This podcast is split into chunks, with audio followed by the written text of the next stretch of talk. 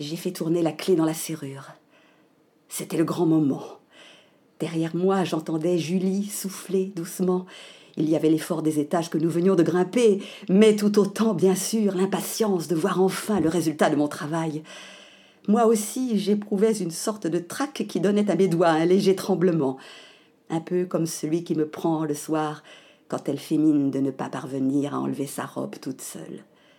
Derrière cette porte, il y avait la fin des meublés, des hôtels, un appartement à nous qui nous ressemblerait enfin, une cachette pour notre amour, un petit royaume à nos mesures, pour y voir grandir le bébé qui donnait des coups de pied derrière le tissu à fleurs de la large chasuble de Julie.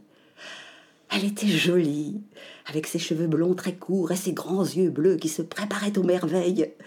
J'avais tout prévu, tout imaginé, résolu tous les problèmes un à un, soir après soir je devrais plutôt dire nuit après nuit. Combien d'heures avais-je dormi au juste pendant ce grand mois où j'avais noirci la carte blanche qu'elle m'avait laissée en acceptant de partir se reposer chez ses parents à l'étage de leur commerce de friandises et de ballons de couleur près de la plage là-bas, dans le plus bel endroit du monde que se disputent la Bretagne et la Normandie. Nous allions enfin reprendre possession de ces quelques dizaines de mètres carrés, 32,8 exactement, dont nous étions tombés ensemble, amoureux au début du printemps. Je me souviens du bonheur de Julie, le jour où nous avons trouvé ce refuge.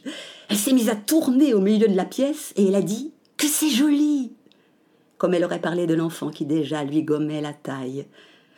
Pourtant, il n'y avait pas grand-chose à voir, juste deux fenêtres et une cheminée, et l'évier dans le coin. Et puis c'est grand, a-t-elle encore dit. Ce qu'elle pouvait être jolie, bon sang dans la lumière qui descendait du toit. Ça paraît grand seulement parce que c'est vide, lui ai-je soufflé sur un ton aussi désinvolte que possible pour ne pas risquer de gâcher son plaisir. C'est vrai que la pièce a de bonnes dimensions, même si du côté mansardé on perd un peu de place forcément. Mais grâce à l'alcôve, le problème de l'emplacement du lit, par exemple, s'est tout de suite trouvé réglé de lui-même. En revanche, pour le reste, il y avait tout à faire, à vous couper les bras. Cependant, le bonheur du Julie a suffi à me donner les forces nécessaires. Presque tout de suite, je me suis sentie capable de transformer ce simple cube imparfait en vrai petit palais. Julie parlait déjà de rideaux, de moquettes, de quelques premiers meubles aussi, puisque nous n'avions rien. Elle voulait presque dormir là le soir même. Je me sens bien ici, m'avait-elle glissé à l'oreille pendant que l'employé de l'agence regardait ailleurs. J'aimerais juste m'asseoir par terre, là, au milieu du vide. Ses yeux riaient. Si nous avions été seuls, je crois bien que j'aurais dit d'accord. Peut-être même que j'aurais un peu insisté pour qu'on ne se contente pas de rester assis. Je lui ai demandé trois semaines pour tout faire, et même en ne travaillant que les soirs de la semaine, car je tenais à aller passer les dimanches avec elle, ça me semblait suffisant. Mais il y a toujours des imprévus, des petits trucs idiots qui résistent, qui retardent. Il m'a fallu plus d'un mois. Alors, disait-elle dès que je descendais du train tout en m'embrassant. Elle avait la mine gourmande. Elle voulait que je lui raconte, que je lui fasse des dessins, que sais-je. Elle comptait sur ma fatigue pour en savoir plus. Je crois même qu'elle me courtisait un peu, comme une professionnelle de l'espionnage, pour me tirer les verres du nez.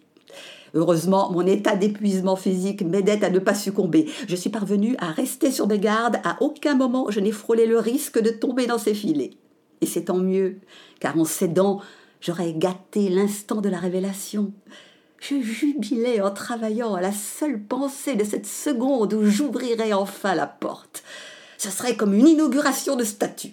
Elle entrerait, et le chef-d'œuvre apparaîtrait tout d'un coup, comme si d'un simple geste on faisait glisser un voile immense. La porte a un peu grincé en pivotant. Je dois dire que j'ai quand même tiqué. Mais Julie ne s'est aperçue de rien. Elle avait trop hâte. Elle est passée devant moi, je voyais sa nuque tendre sous ses petits cheveux courts, si blonds. Elle est allée jusqu'au milieu du nouvel espace et elle s'est arrêtée. Là, elle n'a plus bougé du tout. Je n'ai pas résisté à l'envie de lui déposer un baiser dans le cou et j'ai effleuré son ventre rond de la paume, comme je fais toujours quand je l'embrasse pour ne pas oublier le petit. Elle n'a pas frissonné. L'a-t-elle au moins senti, mon baiser? Je crois qu'elle était tout entière devenue un regard. On aurait dit qu'elle voyait tout d'un coup, alors qu'il y avait tant de choses différentes à découvrir dans tous les coins. J'ai commencé à faire la démonstration. J'ai énuméré les innovations. Le lavabo escamotable au-dessus de la douche, derrière son rideau translucide. Le WC chimique dans le cagibi et sa porte blanche en accordéon. Et surtout mon idée de génie qui crée dans un tiers de l'espace une petite chambre pour le bébé sans pour autant, grâce au galandage s'arrêtant à mi-hauteur, assombrir trop le reste de la pièce ni l'alcôve.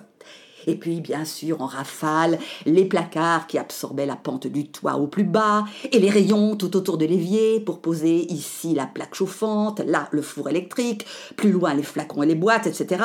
Tout, enfin tout, je lui ai tout montré, comme un animateur de grand magasin. Ou plutôt, comme un prestidigitateur. C'est vrai, j'avais l'impression de faire apparaître les choses une à une, comme sur une scène de théâtre.